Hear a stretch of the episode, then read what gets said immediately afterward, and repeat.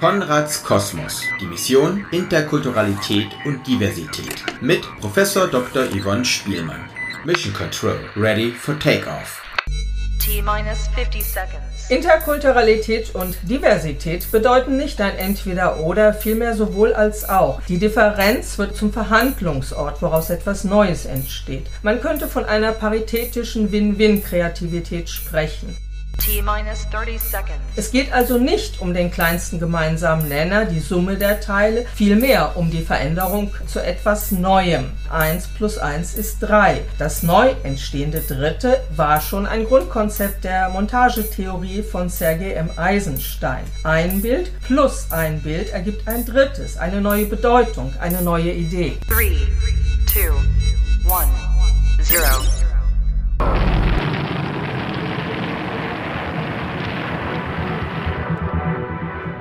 Konrads Kosmos, der Podcast des Gründungsservices der Filmuniversität Konrad Wolf. Wir, das sind Iskander und Charlotte, sprechen in dieser Episode mit Professor Dr. Yvonne Spielmann vom Institut für professionelle Karriereentwicklung über das Thema Interkulturalität und Diversität. Wir haben uns gefragt, wie man Interkulturalität und Diversität voneinander unterscheidet und von ähnlichen Begriffen abgrenzt und wie man mit interkulturellen und diversen Teams überhaupt umgeht. Also, los geht's! So, liebe Yvonne, vielen Dank, dass du heute bei uns bist und mit uns über Interkulturalität und Diversität sprichst. Da kommt mir auch schon gleich die erste Frage, weil wir haben so viele Präfixe, mit denen wir zu tun haben. Inter, Multi, Trans und Diversität. Kannst du uns ein bisschen Orientierung geben zwischen all diesen Begriffen?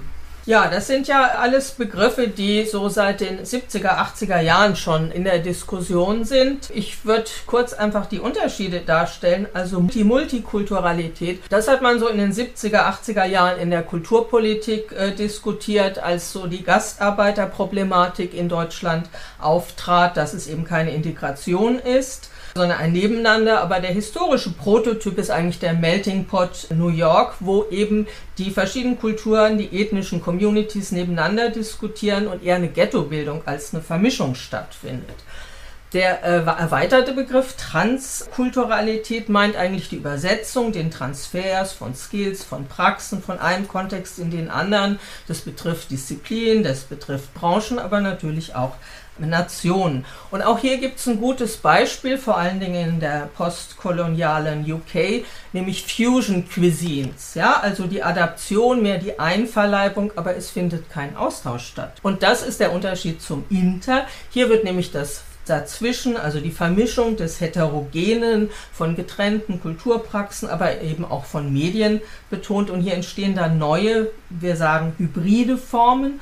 Und auch hier gibt es historische Beispiele, nämlich der Intertextualität oder der Intermedialität, zum Beispiel in der frühen Avantgarde, also in der Typografie Bildgedicht ist gleich Gedichtbild oder eben in den neueren Medien Vermischung von Foto und Film, Malerei und Film und so weiter. Das äh, wäre das heutige Konzept und Diversität ist ein bisschen anders gelagert.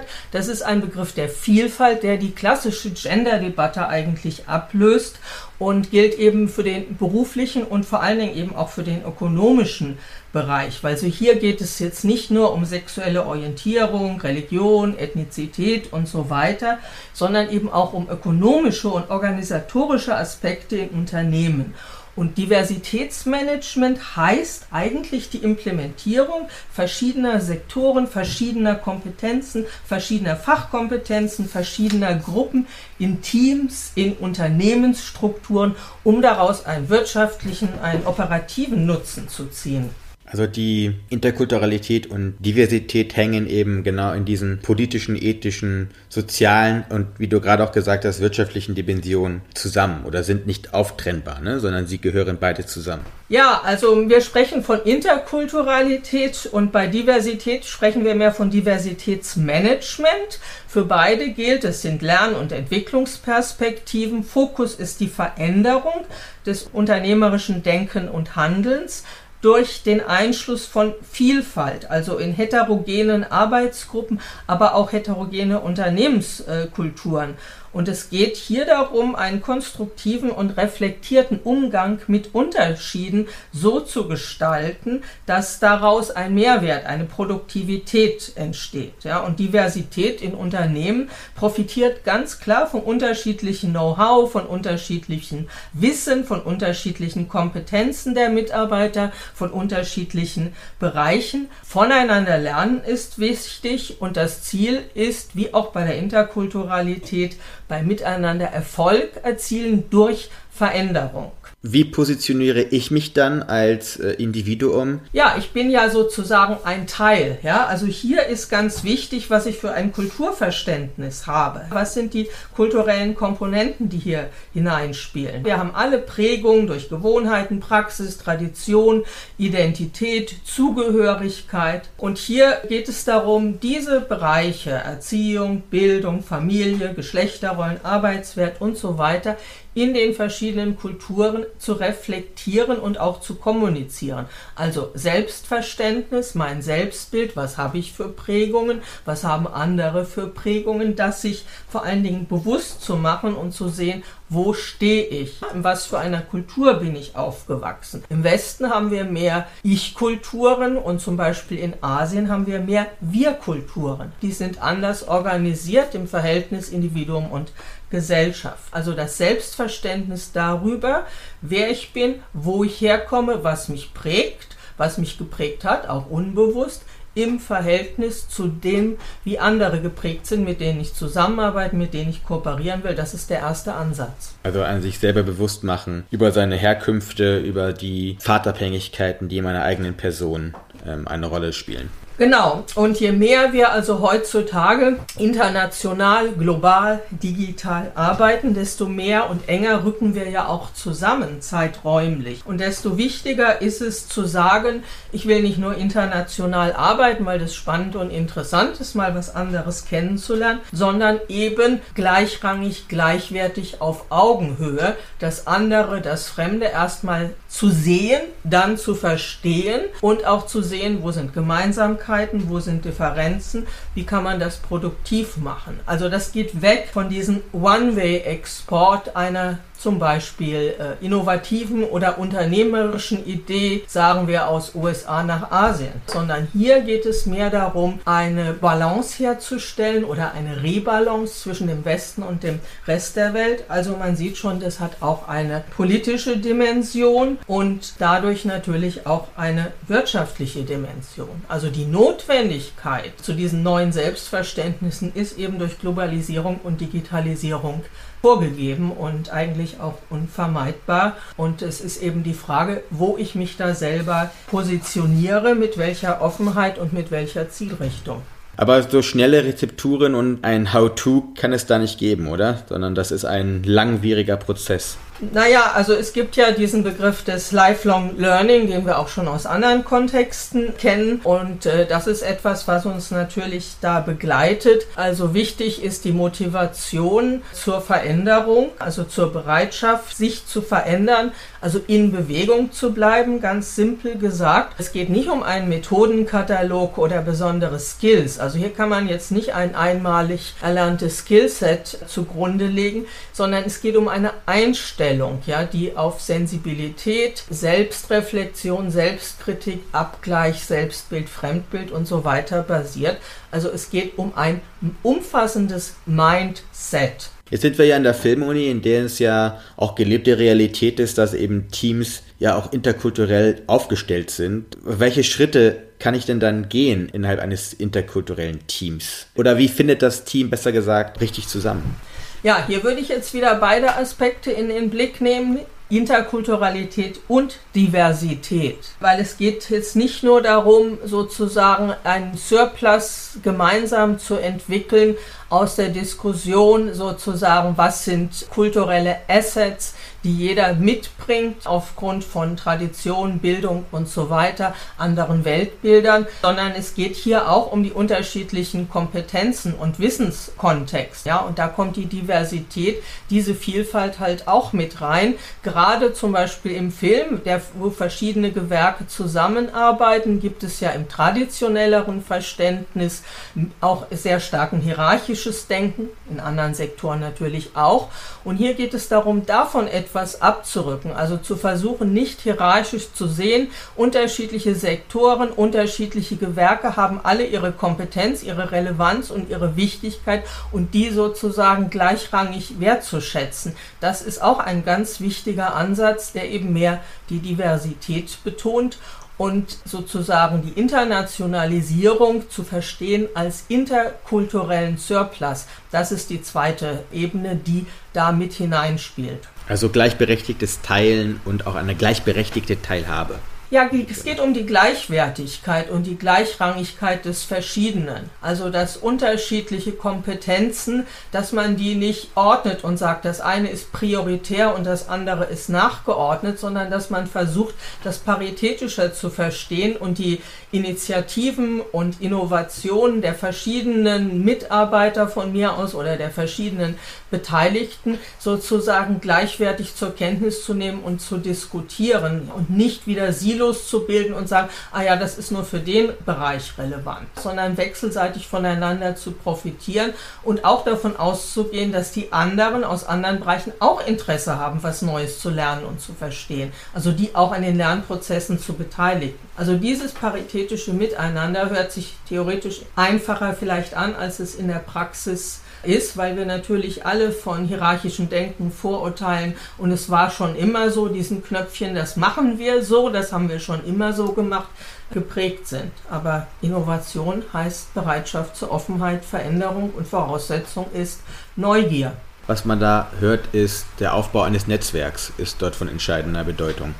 Ja, also hier kommen wir nochmal sozusagen auf traditionelle klassische Kulturunterschiede zu sprechen. Ich habe ja schon ausgeführt, dass wir hier in unseren westlichen Bereichen sehr stark von Individualismus, Ich-Kultur und so weiter bestimmt sind, während beispielsweise in den nicht westlichen Kulturen, Beispiel nehme ich jetzt mal Asien, da stärker ein Denken in Wir-Zusammenhängen, Wir-Kulturen besteht, also der Kontext von Gruppe, von Familie, von Clan, aber auch sozusagen aller Mitarbeiter in einer Firma zum Beispiel. Das wird als eine Einheit, als eine Gemeinschaft gesehen, wo jeder eine bestimmte Rolle spielt und eben da auch aufgehoben ist. Zugehörigkeit. Und hier ist eben dieses nicht duale Denken von Vorteil. Also im Westen haben wir in philosophischer Tradition Trennung Subjektivität, Objektivität basierte Denken für sozusagen diese neue internationale kooperative Zusammenarbeit ist das Denken in Netzwerken der äh, Frage der Verbindungen viel wichtiger und viel produktiver geworden. Das heißt, da können wir aus unserer Perspektive sehr viel von lernen das zentrale Element oder die Bedingung eigentlich dafür ist auch eine direkte, ehrliche Kommunikation oder beiderseitige Kommunikation in dem Fall, ja? Ja, eben. Also das muss eben wechselseitig sein. Also es kann nicht darum gehen, dass einer Seite sozusagen nur auf ihren Vorteil bedacht ist. Ja, das ist keine Win-Win-Situation, wie wir es ja aus dem Ökonomischen kennen. Und es geht eben auch nicht darum, sozusagen nur die eine Kompetenz mit der anderen zu addieren, sondern gemeinsam in eine Reflexion, in eine Diskussion, in eine Auseinandersetzung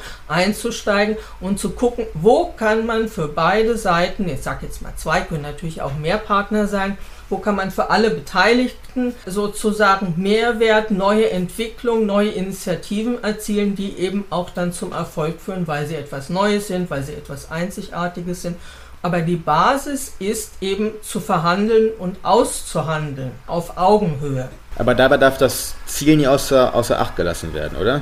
Das Ziel ist, wie in dem klassischen Beispiel der Filmmontage von Eisenstein, aus einer Komponente, also bei ihm war es ein Bild plus ein Bild in der Montage, da entsteht etwas Neues, was nicht auf einen einzigen Begriff gebracht werden kann, sondern was den beiden Bildern, wenn man sie zusammensieht, sozusagen einen Mehrwert, eine neue Bedeutung verleiht. Ja, und darum geht. Also sozusagen aus der Analyse dessen, was die produktiven Potenziale der unterschiedlichen Bereiche, der unterschiedlichen Gewerke, der unterschiedlichen Sektoren, der unterschiedlichen Kompetenzen, der unterschiedlichen kulturellen Prägungen, Vorlieben und so weiter sind, daraus sozusagen aus der Zusammenstellung, daraus etwas Neues zu schaffen, was für alle Beteiligten mehr bedeutet, eine Horizonterweiterung. An dieser Stelle sind wir an dem Punkt, das Ergebnis ist mehr als die Summe der Einzelteile, nicht wahr? Das bedeutet, aus diesen Teilen entsteht ein Mehrwert. Richtig. Die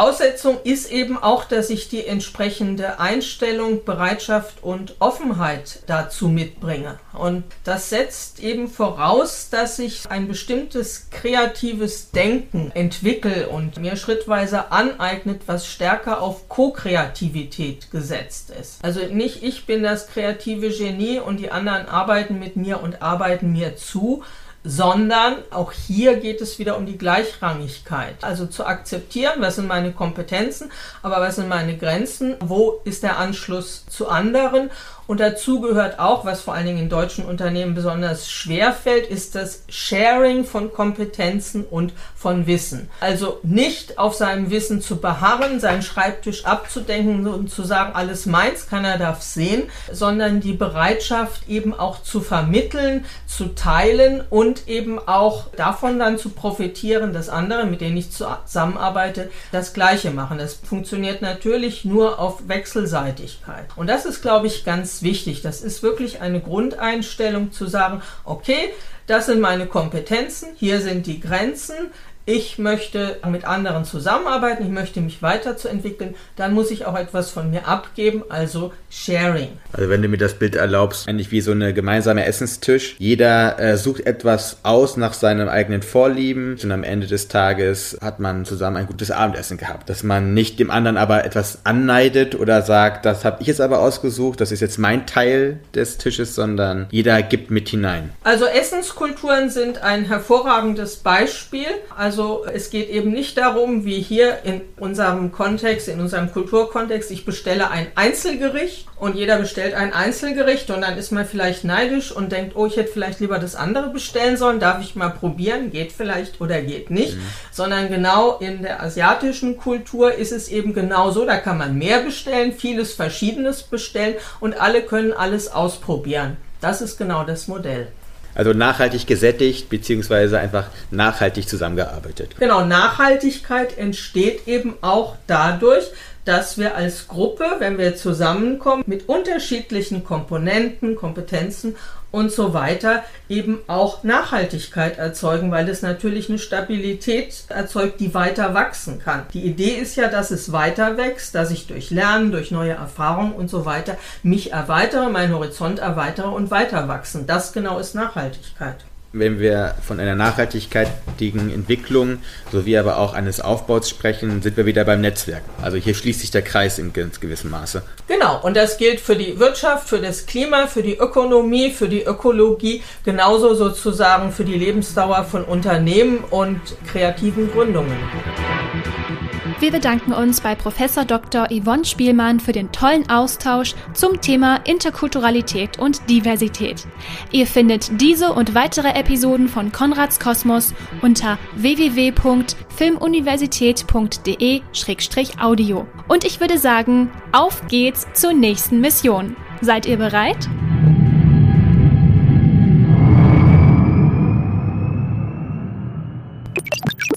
Gefördert durch das Bundesministerium für Wirtschaft und Energie im Rahmen von Exist.